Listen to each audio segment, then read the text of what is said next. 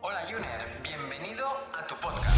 Si eres una persona que está de acuerdo en que la salud es importante, está interesada en aplicar cambios para mejorar y además apuesta porque este sea el momento, estás en el lugar adecuado. Soy Edgar Barrio Nuevo, ahora mismo doctorando en nutrición. Fundé mi primer centro de salud integrativa Pure Corpore hace ya más de 10 años y ahora también lidero Ayunízate, la primera academia de habla hispana en el mundo sobre el ayuno como herramienta para potenciar tu salud. Aquí vamos a descubrir la ciencia y las maravillas que hay detrás del ayuno y cómo este, en todas sus modalidades, tanto intermitente como prolongado, transforma y potencia nuestra salud. Adelante.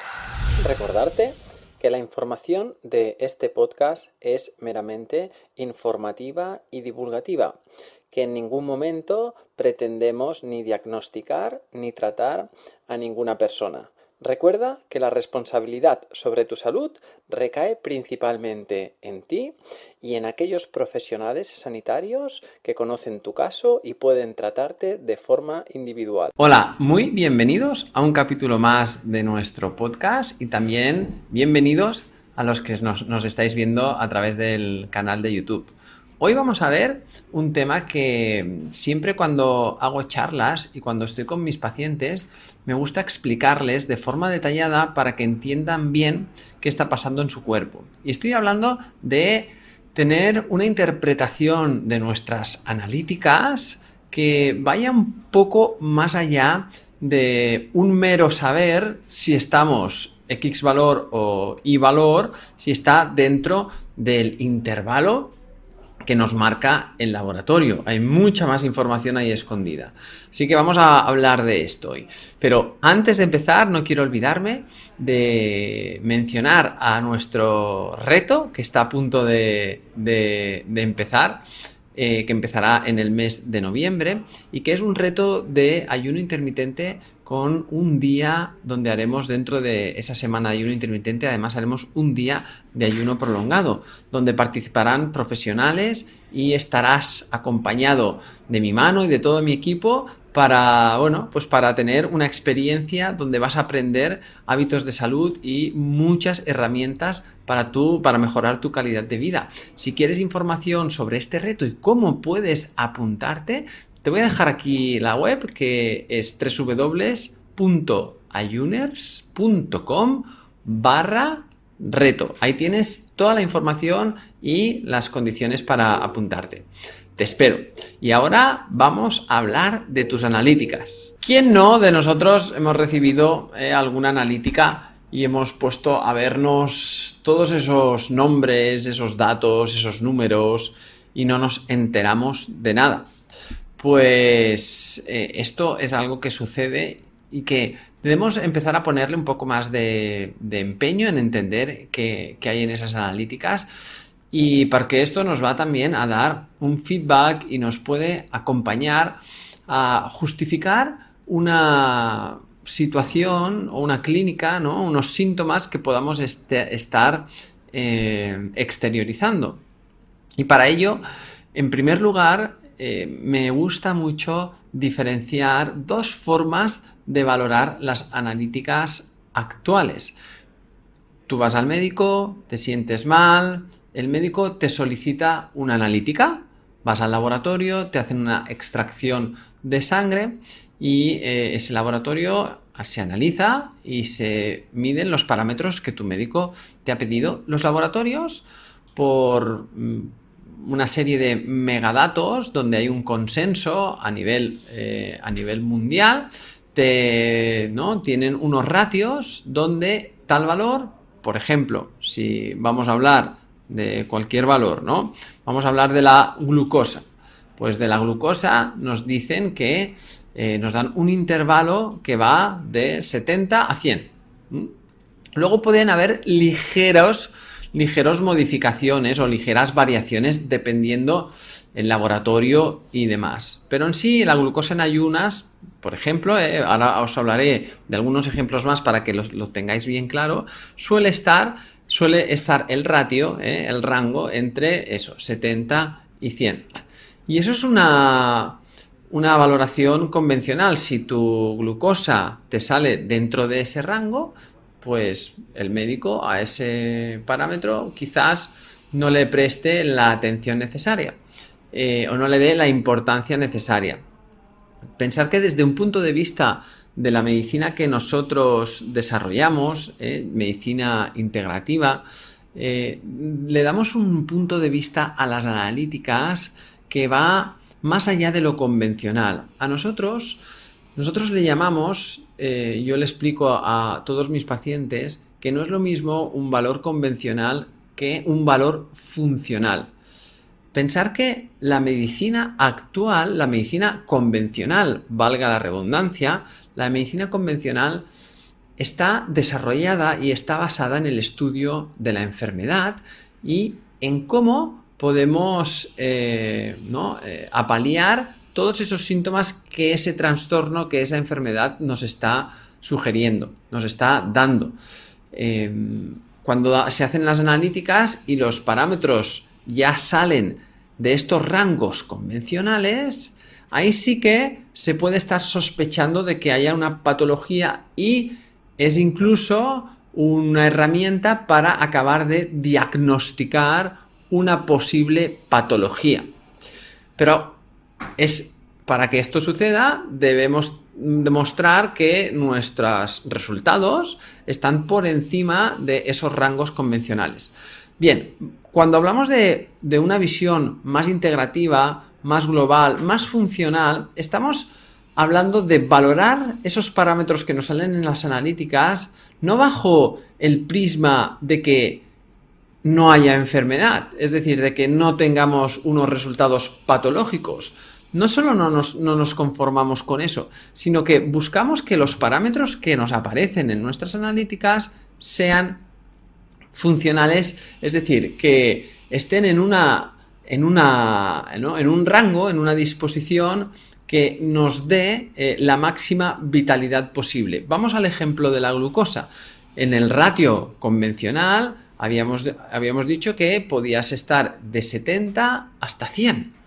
Claro, no es lo mismo, no es lo mismo tener unos resultados de una glucemia basal en ayunas en 75, en 80, que en 98.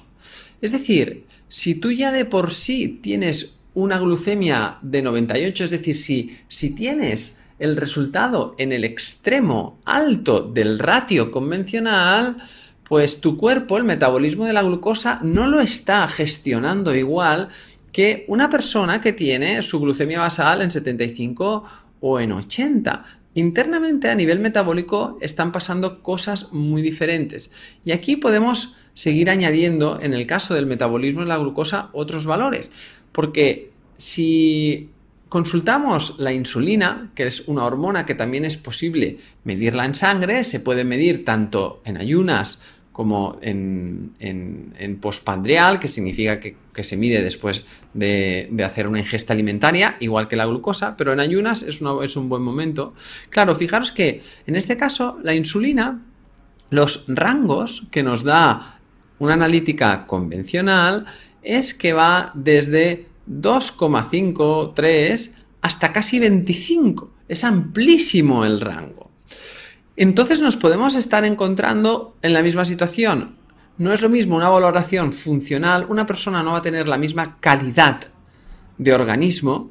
Si tiene su insulina a 5, por ejemplo, ¿eh? recordar que acabamos de decir que de 3 a 25, o si la tiene a 24.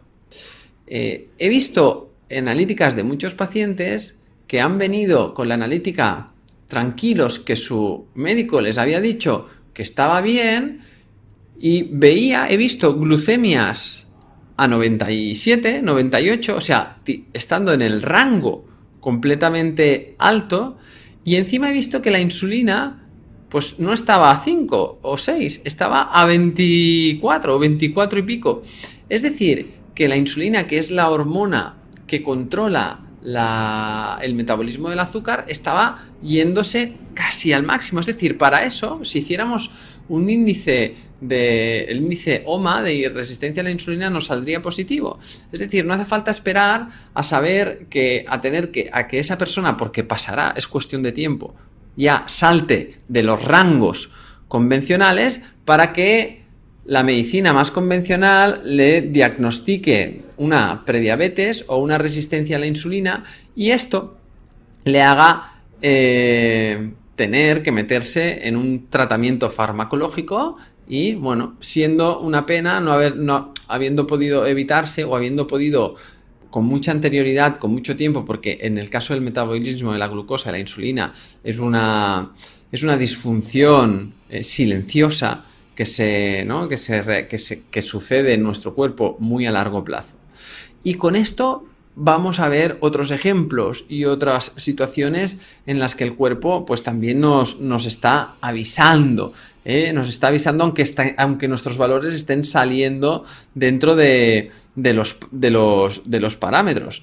Un ejemplo muy claro también lo vemos con, con, la función tiroidea, con la función de nuestra glándula tiroides, donde básicamente se miden eh, dos parámetros para saber que tu tiroides está funcionando bien. Por un lado se mide la TSH, que es la, hormona eh, tiroestimulante, y por otro lado se mide la tiroxina, que es la T4. ¿Cómo funciona el organismo? La TSH se produce a nivel hipotalámico, sistema nervioso central, envía una señal hasta tu glándula tiroides que, es, que tiene forma de mariposa y está situada debajo del cuello, eh, para que produzca T4, que es la tiroxina, que es la hormona activa, es la hormona que se distribuye por la sangre, luego sí que es cierto que se metaboliza en T3, que es más activa, pero bueno, para hacerlo más sencillo, la T4 es la que va por la sangre. ¿Ok? Entonces, eh, tu sistema nervioso central si detecta que tienes los niveles bajitos de T4, porque la sangre hay poquita, porque la glándula está produciendo poquita, ¿qué va a hacer? Pues va a aumentar la hormona que estimula la tiroides, la TSH, ¿para qué? Pues para que es como que le está ordenando, es la jefa, ¿no? El sistema del hipotálamo ¿eh? Eh, es, es, la jefa, es el jefe que, que, que ordena a la tiroides que produzca más, entonces va a aumentar. Entonces en una analítica si no está funcionando bien y hay el cierto, ¿no? El, típico hipotiroidismo, nos vamos a encontrar que la TSH está elevada y que la T4 está bajita, ¿vale? Y aún estando en rango podemos encontrar una valoración convencional y una valoración funcional. Vamos a verlas. ¿Cómo sería una valoración, eh, una valoración convencional? Pues fijaros, la TSH los ratios que te pone un laboratorio van pues desde 0,3, 0,4 hasta 4, 4,5, 4,9, más o menos. Ese es el ratio. Y los ratios de la T4, eh, de la tiroxina, van pues desde 0,9 hasta 1,8, 0,93, 1,7, más o menos. Claro, una valoración convencional nos podría decir que una persona tiene un resultado y le sale que la TSH está a 3,9, por ejemplo. Cuando hemos dicho que el, rango máximo era 4, 4,2, 4,5. Y vemos que su T4 está a 0,95. Y habíamos dicho que el ratio mínimo de la T4 era 0,93 hasta un máximo de 1,7, 1,8. Bien, esta persona, pese a tener los valores dentro de rango, fijaros, a nivel funcional está sufriendo. Y seguramente hay muchas personas que les salgan estos valores, que se encuentren cansadas, que se engorden con facilidad, que les cueste digerir, que tengan cansancio crónico, patologías, dolores musculares, todas las situaciones que un hipotiroidismo subclínico, como sería este caso, que en medicina integrativa ya lo diagnosticamos, porque cuando vemos TSHs por encima de 2,5 ya nos salta la alarma. Claro, estando dentro de rango, le dicen que todo está bien, que está estresada, que descanse, que coma mejor, bueno, y, pero esta persona está sufriendo. Claro, no es lo mismo tener esos valores que tener una TSH a 2, y una T4 a 1,5.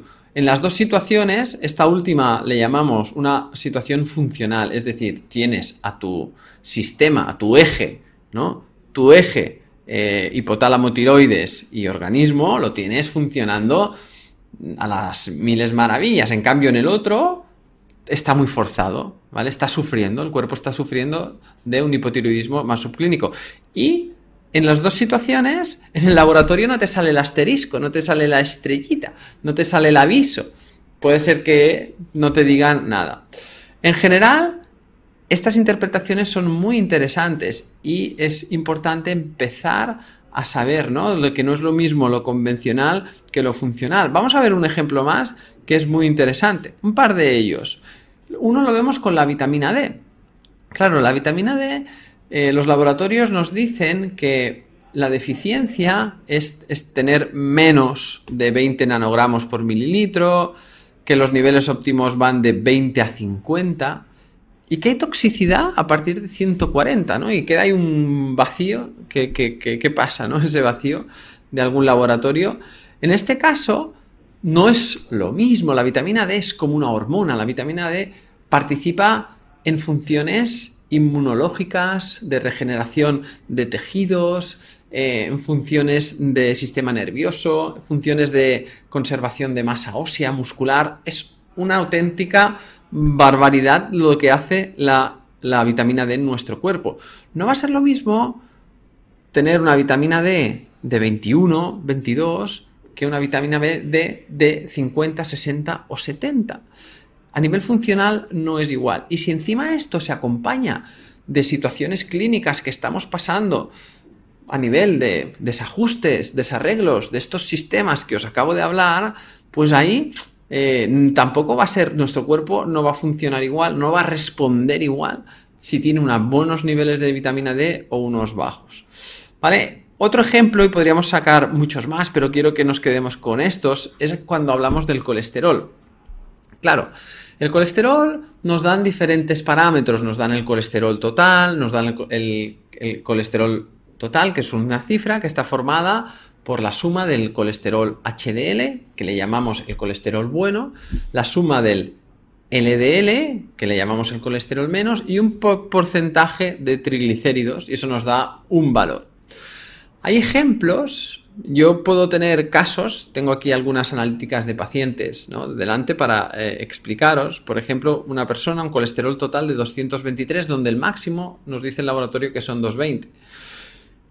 Pero, claro, podríamos decir, uy, tiene alto el colesterol, pero es que si miramos cómo están sus valores, eh, para, para, medir el riesgo de enfermedad cardiovascular hay un parámetro eh, de infartos de miocardio, de aterosclerosis, de dislipemias, eh, de todo esta, de estos problemáticos, estas problemáticas cardiovasculares. Hay un ratio que lo podéis medir viendo vuestras analíticas, que es dividir los triglicéridos por el HDL. ¿vale? Lo acabo de hablar, ¿eh? Los diferentes puntos. Este ratio se ha consensuado y se sabe y hay mucha evidencia, muchos estudios. Eh, lo que pasa es que no ha llegado a la medicina convencional para aplicarse y tenerlo en cuenta como un parámetro para tratar a, nuestros, a, las personas. Sabemos que si esta división de triglicéridos dividido por HDL nos da superior a 2, a 2, 2,05, Em, aumentan muchísimo los riesgos de tener enfermedades cardiovasculares y de resistencia a la insulina. Bien, en este caso, este, este, ejemplo que os estoy hablando de esta persona tiene el colesterol a 223, pero claro, es que el HDL lo tiene a 87. Y es que los triglicéridos los tiene a 96. Cuando yo hago esta división, aplico esta división y divido los 96 de triglicéridos por los 87 de HDL me sale un 1,1. Estamos viendo que aunque tenga ese parámetro de colesterol total por encima del tope de lo que nos marca un parámetro convencional a nivel funcional, aquí hay una muy buena calidad de gestión de ácidos grasos y de lípidos por parte de este organismo. Pero fijaros, es que otro ejemplo, otro paciente que tengo aquí también delante, tiene un colesterol total de 227 que dirías, ah, bueno, pues como el otro, ¿no? Más o menos, 223, 227, ¿no? Más o menos. Pero claro, el HDL en este caso lo tiene a 37. Antes lo tenía la otra persona a 87. Y los triglicéridos en este caso los tiene a 135. En el otro caso los triglicéridos estaban a 96. si yo hago la división de triglicéridos 135 dividido por 37, que son los HDLs, de hecho HDL nos marcan ¿no? que máximo debería estar, ¿no? Una, una, valoración convencional nos dice que máximo deberían estar a, o sea, como mínimo a 40. Pero nosotros desde la parte funcional, desde una valoración funcional, queremos que esté por encima de 50, 55, porque sabemos que luego el ratio este nos va a ayudar mucho. Porque claro, ahora cuando dividimos esta segunda persona y le dividimos los, el ratio de triglicéridos por HDL, es decir, 135 de triglicéridos por los 37 de HDL, el valor que nos sale es 3,6. Y antes hemos dicho que por encima de 2 aumenta el riesgo de desarrollar obesidad, dislipemia, hipertensión, eh, aterosclerosis y también es un marcador muy relacionado con la resistencia a la insulina. A nivel funcional, esta persona también está pasando dificultades para gestionar los lípidos, las grasas de su organismo. Es importante abrir los ojos ante esta valoración más funcional de, de nuestros resultados bioquímicos.